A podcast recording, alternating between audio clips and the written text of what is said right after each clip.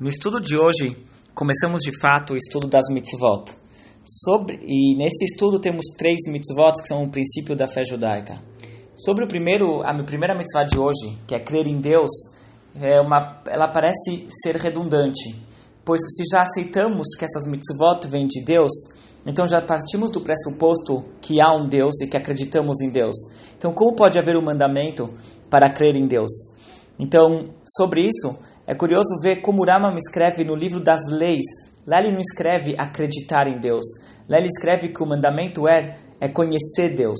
Na verdade, essa é a mitzvah. A mitzvah não é acreditar, meramente acreditar em Deus. A gente já acredita em Deus, já partimos do pressuposto que a pessoa que está acatando esses mandamentos, ele acredita em Deus. A mitzvah é conhecer a Deus, procurar estudar e conhecer a Deus. Isso aqui a gente faz através do estudo da Torá. O mesmo acontece com a terceira mitzvah de hoje, que é crer na unicidade de Deus.